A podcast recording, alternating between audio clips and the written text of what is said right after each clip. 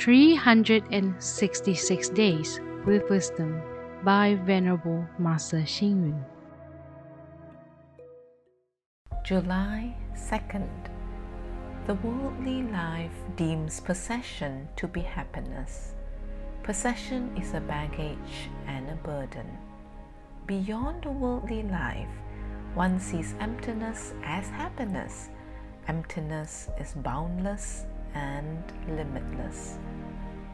All of us pursue happiness, but where can we find it? First, we must realize that it is in our hearts. The contentment, tolerance, wisdom, and faith in our hearts are the sources of our happiness. Second, happiness lies in genuine affection and honor. Our interaction with others are done with sincerity and integrity, thus bringing us happiness. Third, happiness exists in friendships between self and others. We cannot live without friends. Friendship provides mutual support and is a source of happiness. Fourth, happiness is in liberation. If we are indifferent towards worldly phenomena, and liberate ourselves from suffering and worries, we can then achieve happiness. Money does not bring unhappiness as long as we know how to make use of money and do not become a slave of it. Similarly, love can also bring happiness, but it must be pure, sublime, unselfish, and not tainted. Fame and position can also be a source of happiness. Isn't it better if success and achievements are shared, benefiting both self and others?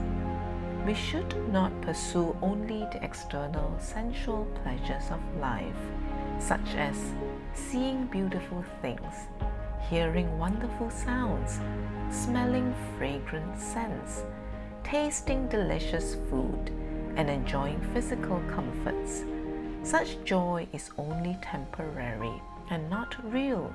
Instead, we should pursue the joy of non attachment, meaning we do not allow ourselves to become attached to the five senses. We should cultivate our body mind without attachment to achieve true happiness. Only when there is truth and Dharma joy in our hearts. Only when we discover the treasure in our hearts are we able to attain lasting happiness. Read, reflect, and act.